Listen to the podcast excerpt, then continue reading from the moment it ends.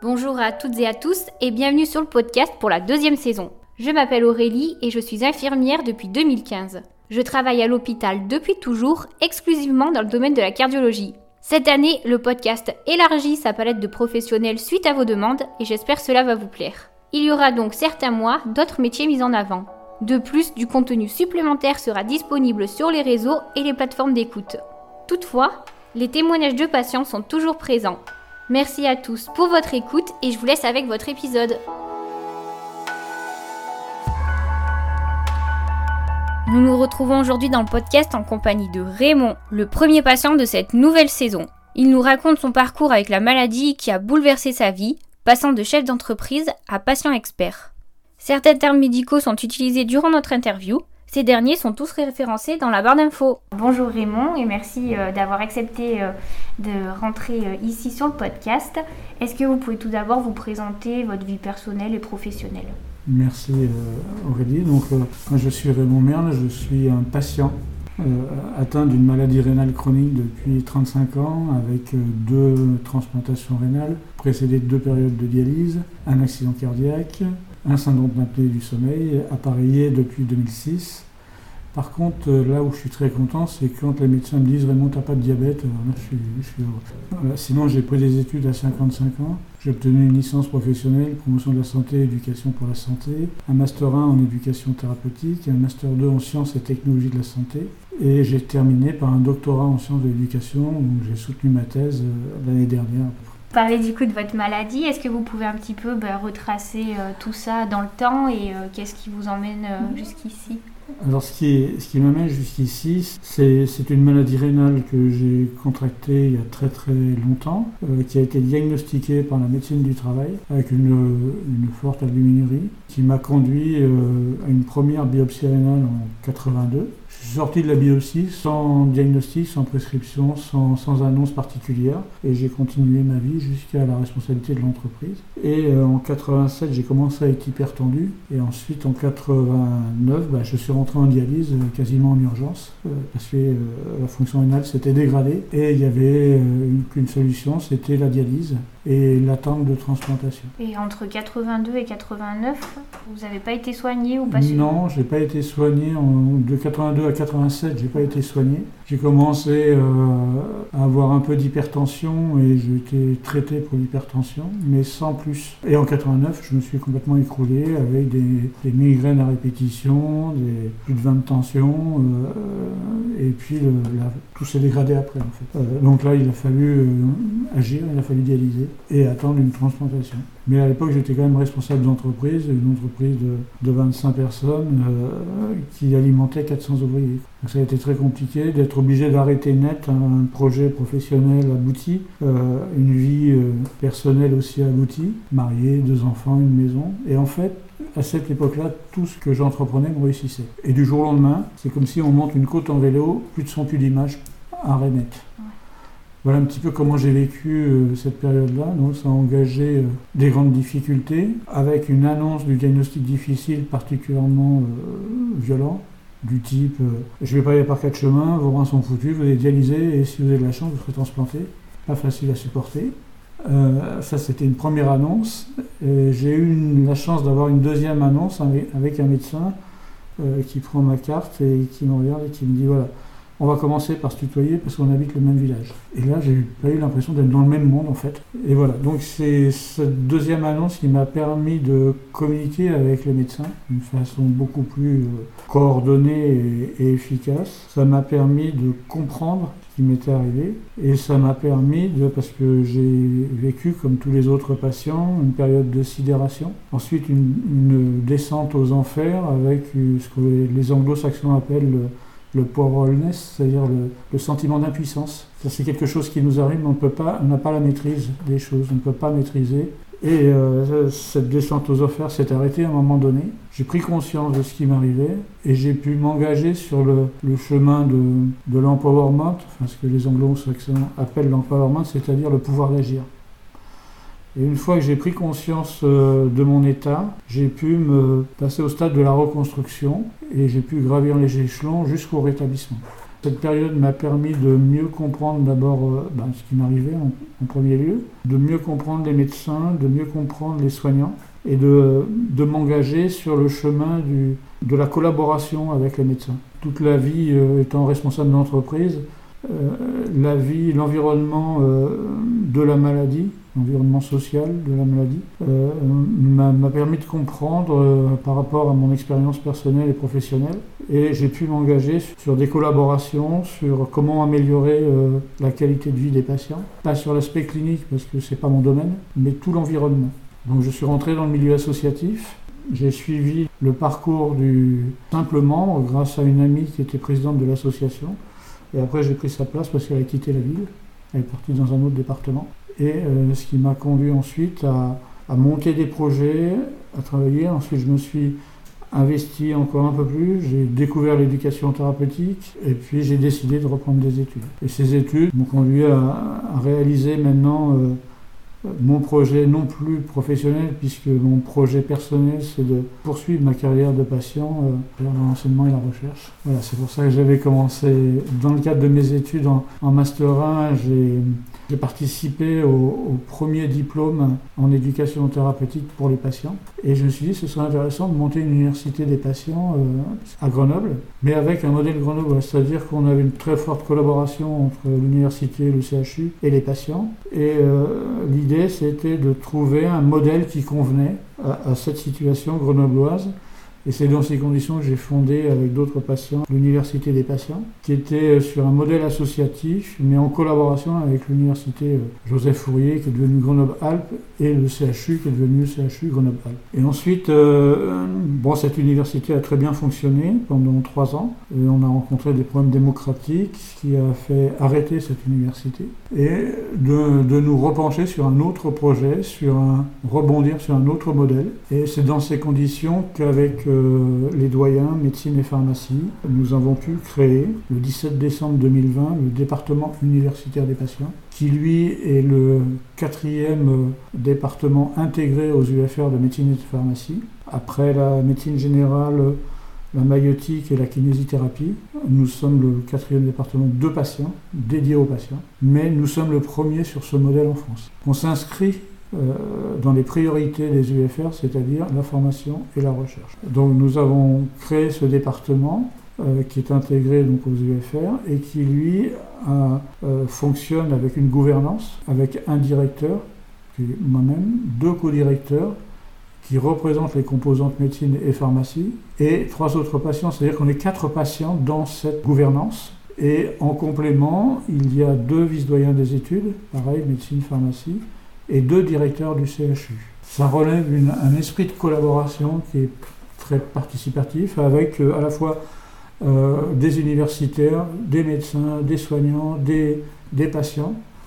Et nous avons créé dans un esprit opérationnel quatre groupes de travail, dont un est lié à l'accueil et l'orientation, l'accompagnement des patients et des aidants qui s'engagent. C'est-à-dire que les patients arrivent, quelle que soit la voie d'entrée, que ce soit une recommandation médicale, que ce soit un média, que ce soit le site internet du département. Ils viennent au département et on les oriente en fonction de leurs choix, de leurs besoins, de leurs contraintes. Donc ensuite, ça nous amène au groupe numéro 2, qui est spécialisé dans la formation initiale et continue, avec tout l'environnement, depuis la co-construction des programmes.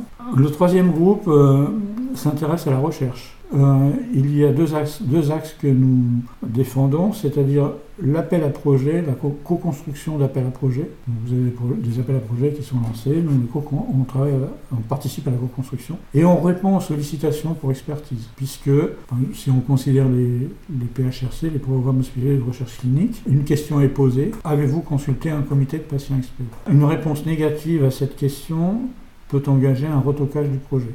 Donc on est vraiment inscrit dans la recherche à un niveau. C'est-à-dire qu'on n'est plus dans la recherche, on n'est plus des simples témoins qui apportons bah, un témoignage, on rentre dans un groupe contrôle, euh, etc.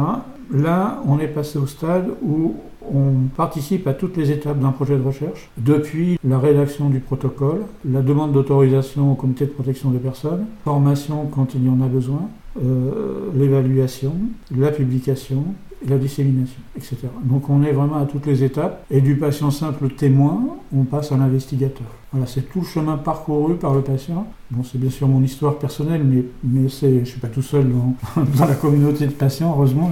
Et le quatrième groupe, est, lui, par contre, un, revêt un caractère un petit peu plus politique.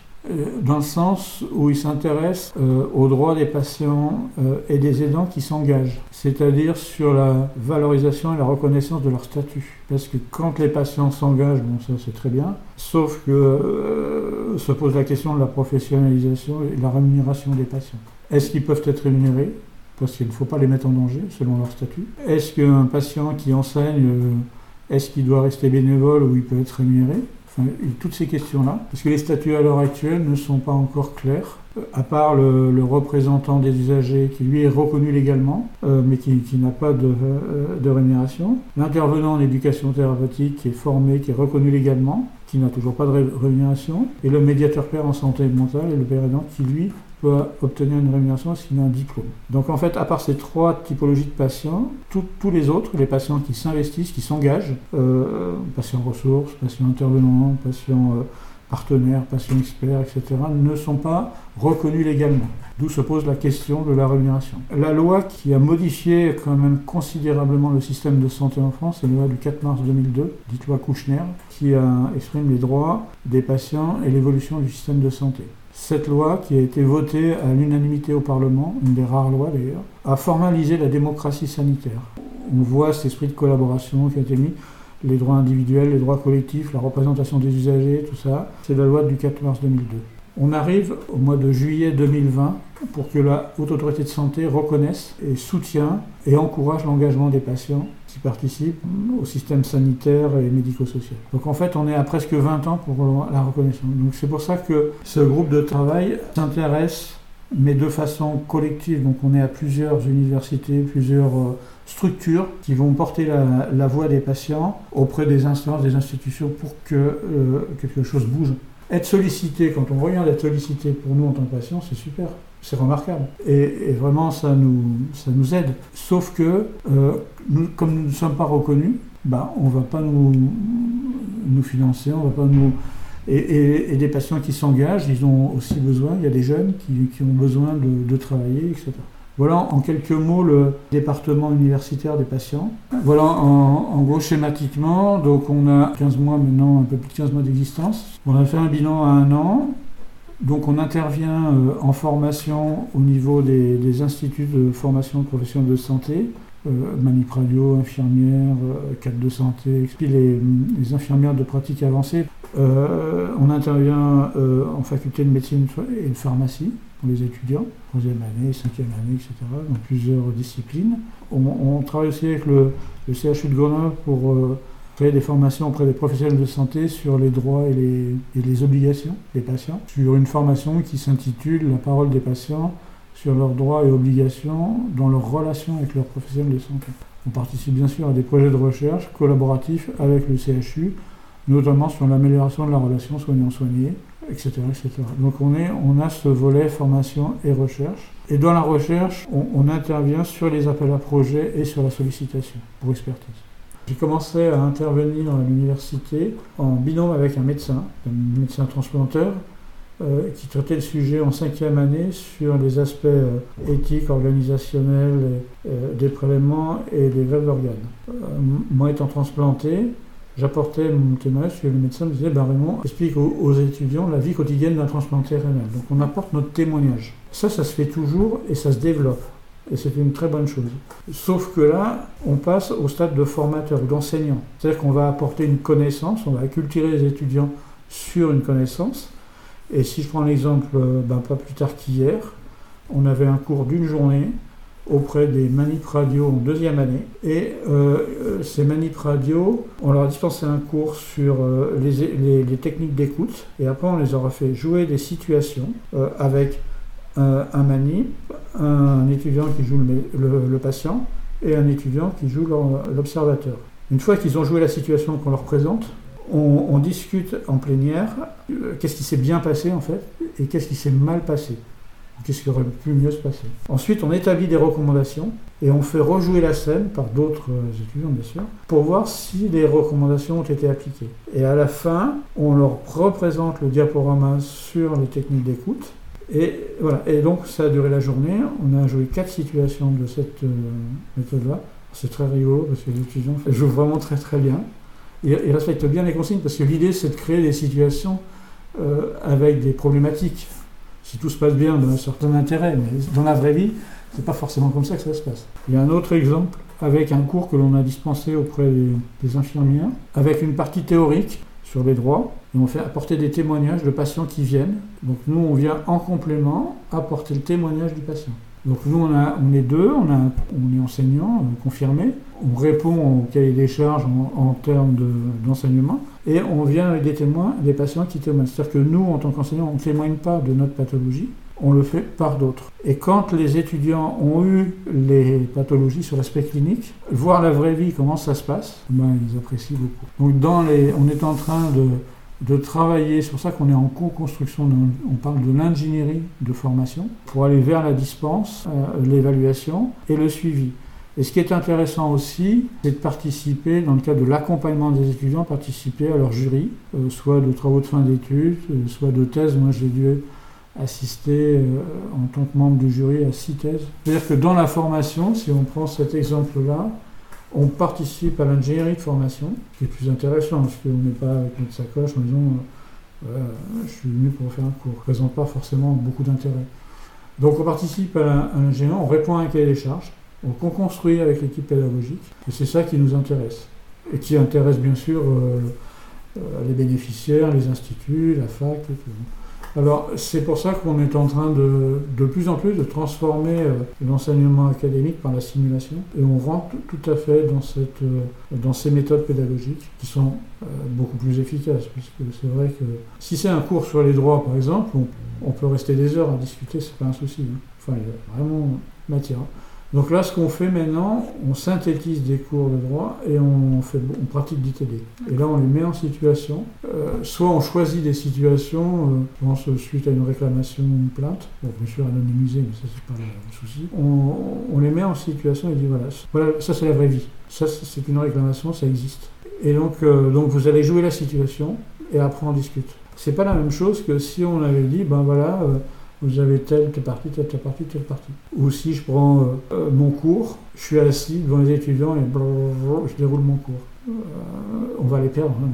L'idée, c'est de les faire participer. On est, il y a plein de méthodes pédagogiques et on pratique la simulation en ce qui. Personnellement, j'enseigne depuis, je participe à cet enseignement, ce type d'enseignement depuis 2009, euh, quelques heures de route en fait, si je puis dire. Et, là, par exemple, avec la directrice de l'IFMEM, des manips radio, pour vous donner un exemple, on avait un cours sur, le, sur les droits en première année. Donc pareil, euh, cours académique et TD. Et puis après, plus rien jusqu'à la troisième année. Sur la troisième année, on les interrogeait, on leur disait, mais au niveau des droits, euh, euh, ça vous parle avait un tel glissement qu'on s'est dit, bon, il faut qu'on trouve quelque chose. Quoi. Donc on a, on a travaillé longuement là-dessus- sur ce sujet, et puis euh, on a décidé de synthétiser un petit peu plus le cours en première année, mais de faire de la redite à des niveaux différents en deuxième et troisième année, toujours avec des mises en situation. Et là, on est en train, on termine la première expérience, mais euh, donc les étudiants nous voient plusieurs fois, avec euh, bien sûr des modalités différentes, par exemple euh, faire venir des patients quand ils ont vu les pathologies. Il y a quand même un patient atteint de CEP, euh, de sclérose en plaques, en fauteuil. euh, euh, là, voilà, ça parle, que je crois. Oui, c'est concret. c'est du concret. Mhm. Voilà, tout le volet de l'enseignement, il est fait. Et tous les programmes d'enseignement dans le cadre du département, que ce soit des formations courtes ou, ou longues, pour lesquelles on participe ou on initie, euh, ces formations sont validées par la formation continue de l'université. Donc ça garantit en même temps une légitimité, euh, etc. etc. Donc euh, je pense qu'on on est vraiment dans la, dans la bonne démarche pédagogique. euh, et nous, ça nous intéresse bien sûr. Non, Parce qu'on sent la valeur ajoutée qu'on apporte, ben, c'est le retour hein, des, des évaluations. Hein. On sait pas, C'est, en fait, c'est la maladie qui m'a mis par terre, qui ne m'a pas demandé mon avis, qui m'a conduit à, su, à la sublimer. Alors souvent on me dit, mais vraiment, mais c'est quoi la représentation de la maladie? Et là, j'explique tout simplement que ben, c'est ma coloc. Je vis avec, je communique avec elle. Je lui dis, bon, mon hygiène de vie, mes traitements. Par contre, on va partir en vacances, mais tu me fous une paire royale.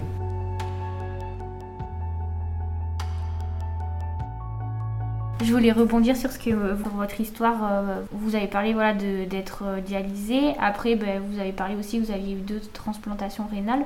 Comment on le vit de, de se faire transplanter et ben, du coup les traitements qui vont avec? Quand on passe de la, de la dialyse à la transplantation, on va prendre ce cas-là. Il y a l'autre versant, c'est la transplantation préventive les patients ne passent pas par la dialyse.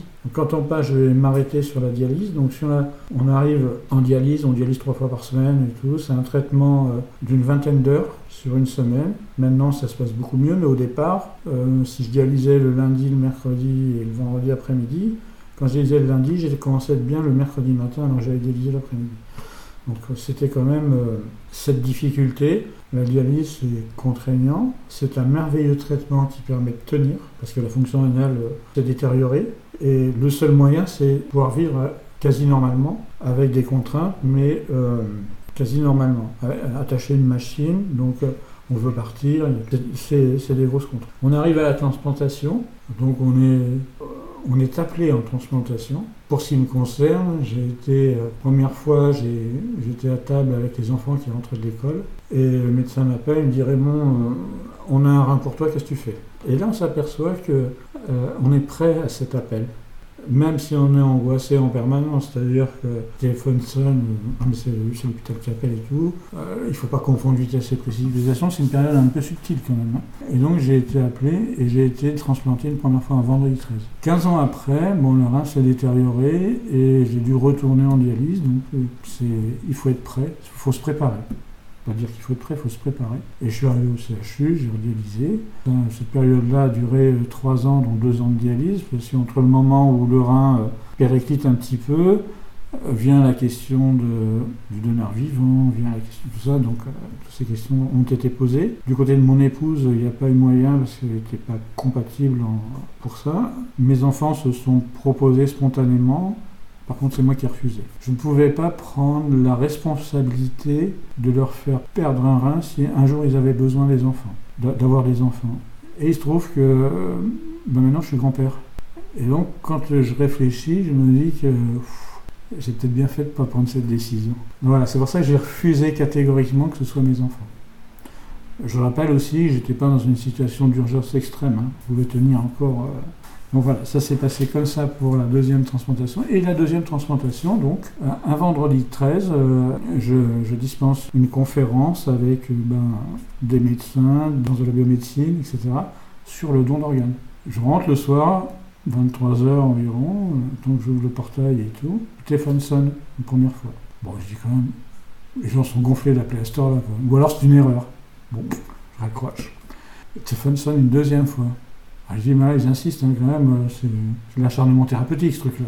Et puis là, je rapproche, c'est le troisième, le téléphone sonne. Je dis, là, il doit y avoir quelque chose. Alors je décroche, et le médecin me dit, Raymond, est-ce que tu sais pourquoi je t'appelle? Et là, j'ai compris, donc j'ai été greffé le lendemain matin. Quand on vous greffe une deuxième fois, le, précédent rein qui a été greffé Le rein, en fait, euh, quand il s'abîme, il s'atrophie, il devient tout petit, ne provoque pas de douleur, pas de, pas de trouble mais il peut quand même se remplir, il peut quand même euh, provoquer des troubles. Et à ce moment-là, maintenant, la logique, parce qu'il y a une évolution hein, quand même dans les techniques euh, chirurgicales, la logique c'est de le retirer pour pas qu'il provoque des troubles. Donc il y a, une époque, on le retirait euh, sur le côté comme ça. Donc ça, c'est une période très, pas très sympa, c'est très douloureux. Euh, et maintenant, on procède par euh, celluloscopie. Et, là, bon, on n'a plus pratiquement pas de douleur. Donc ça, c'est une évolution. Mais ils ont tendance maintenant à retirer le, le rein natif pour implanter le greffon. Et ce qu'ils font maintenant, avant de loger le greffon, ils injectent un liquide anesthésiant, ce qui fait que la cicatrisation est beaucoup plus douce. Et les douleurs, bien sûr, amoindries. Donc en fait, on est dans, cette logique-là. Après la transplantation, par rapport à la dialyse, ça nécessite bien sûr une vie complètement différente, mais ça nécessite quand même des précautions. Et notamment, des traitements anti-rejet à prendre à heure fixe et tous les jours. Et la difficulté à l'heure actuelle, c'est pas les techniques, c'est pas le suivi, c'est plutôt l'adhésion au traitement à long terme pour les patients. Parce qu'un patient a la difficulté, s'il se sent bien, au bout d'un moment. Et c'est là où les ennuis commencent. Alors quand on est en transplantation rénale, bon, si il y a une difficulté, on peut retourner en dialyse. On n'est pas dans les greffes euh, urgentes. Quand il s'agit des, des, transplantations de cœur, de foie et de poumon, c'est plus la même chose.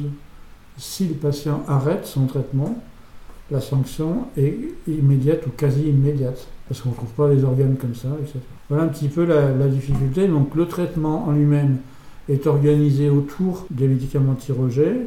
Ensuite, bah, comme on a de la tension, bah, on traite pour la tension euh, et la tête alouette. Donc c'est un cocktail de médicaments. Ça nécessite un suivi régulier, toutes les semaines au début, puis tous les 15 jours, puis tous les mois. En fait, et en régime de croisière, c'est en fonction de comment l'état de santé du patient. S'il se sent bien, on va passer de un mois, voire à deux mois pour la biologie.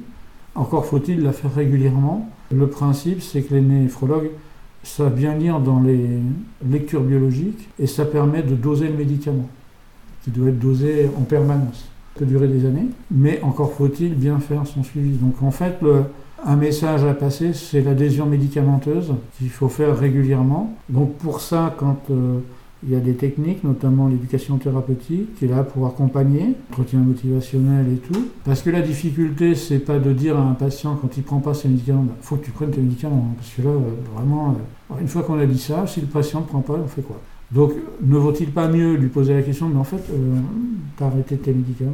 Qu'est-ce qui t'a conduit à arrêter tes médicaments? Quel est l'événement qui a déclenché cet arrêt? Pourquoi? Donc là, c'est engager un dialogue avec le, patient. Et là, à ce moment-là, on peut arriver à mieux faire. Après, nous, nous le patient, on intervient bien sûr dans les programmes d'éducation thérapeutique le plus en amont possible. Comme ça, le, langage de patient à patient euh, permet d'arriver à certaines choses dans le cadre des travaux de recherche qu'on a menés, que j'ai menés dans, dans, ma thèse, travaillé sur un protocole euh, dans le cadre du syndrome d'apnée obstructive du sommeil, avec la, la, participation des patients qui sont devenus des pères aidants qu'on a formés pour communiquer avec d'autres patients, de façon pour euh, un éclairage au patient et lui permettre de trouver ses propres ressources pour qu'il puisse changer de comportement, entretien motivationnel et autres mais c'est pratiqué par des patients. Parce qu'au niveau résultat, en termes d'apnée du sommeil, soit le patient euh, refuse d'emblée, soit il décroche au bout de, mettons, un an, par exemple. Euh, alors, ce n'est pas un problème mécanique, enfin de machine, c'est tout l'ensemble, l'environnement autour, et euh, dont le patient une usure, et décroche. Il décroche et il se désappareille. Ce qui peut décrocher un moment, garder l'appareil, mais là, on est dans l'hypothèse que les patients décrochent et se désappareillent. C'est-à-dire qu'ils arrivent, ils rendent l'appareil. Malgré tout ce qui peut être fait au niveau des médecins et des prestataires, il n'arrive qu'à réappareiller que 6% des patients. Donc là, on émet l'hypothèse qu'en faisant intervenir des patients qui deviennent pères aidants, qui vont communiquer avec les patients, pour les accompagner euh, dans le changement de comportement. Euh, là, on émet l'hypothèse d'un réappareillage à 20%. Pour expliquer aussi euh, le rôle qu'on joue aussi bien dans la recherche que dans la formation. Vous nous avez fait au début du podcast toute une liste des pathologies que vous avez, donc qui découlent de... Les unes des autres. oui, c'est beaucoup de choses à, à gérer parce qu'on est dans une situation où, euh, même si on sait, euh, même si on a franchi toutes les étapes, le cheminement que j'ai expliqué tout à l'heure, on a une épée de Damoclès sur la tête et à tout moment ça peut lâcher. Donc on n'est euh, pas forcément complètement serein. On pense pas, moi je, personnellement, je ne pense pas à la dialyse en permanence. Hein. Je ne pense pas que je vais retourner en dialyse en fait. Si je dois retourner en dialyse, ce qui s'est passé la première fois, je me préparerai pour la dialyse. Mais je ne me mets pas dans la situation de stress en disant, bah, je ne veux pas faire ça parce que je vais fait, c'est un cheminement euh, personnel et c'est lié à, à l'activité qu'on peut avoir. Alors certains patients n'ont vécu que pour la dialyse. Ils ont été transplantés pour certains, ils ont tout fait pour retourner en dialyse parce qu'ils ne se sentaient pas bien en transplantation. Ça peut aller jusque-là. Donc sur l'aspect psychologique, il y a énormément de choses. J'ai la chance d'avoir eu euh, une bonne préparation médicale, un bon environnement euh, familial proche, et un gros travail sur moi. J'ai pris ça, j'ai mis ça dans le shaker, j'ai secoué, j'ai une meilleure acceptation des traitements. et de la maladie par la suite, mais en première intention, je ne suis pas sûr qu'on puisse accepter la maladie. On chemine vers cette acceptation, c'est un objectif, mais l'accepter en première intention, je ne suis pas sûr. je ne suis pas non plus à dire j'aime ma maladie. Hein. J'ai eu la chance d'être bien entouré, j'ai eu beaucoup de chance aussi de pouvoir collaborer avec les médecins et puis des équipes soignantes, hein, parce qu'il y a aussi euh, euh toute, la communauté en fait. J'ai pu poursuivre des études, donc maintenant je peux dire que ça va. Je ne sais pas si je suis un patient euh, à part ou quoi, mais bah, c'est une histoire de vie. Beaucoup de choses sont faites pour qu'on y arrive, mais certains n'y arrivent pas, et bon, c'est pas un jugement, hein. il n'y a pas de jugement, il n'y a pas de, de critique à avoir et tout, il faut essayer de comprendre ce qui se passe. J'ai pas mal publié, j'ai écrit mon histoire de vie, j'ai utilisé ce qu'on appelle les pratiques narratives. Et voilà, il m'a été demandé aussi d'écrire un bouquin. Bon, ça prend beaucoup de temps, donc euh, pourquoi pas par la suite. Pour l'instant, c'est un peu chargé en planning. Oh, bah, merci en tout cas pour votre mm. témoignage. Merci à toutes et à tous d'avoir suivi cette interview. Si elle vous a plu, n'hésitez pas à lui accorder une jolie note sur votre plateforme d'écoute et à y laisser un commentaire. Et nous, nous nous retrouvons très vite pour un nouvel invité. Belle journée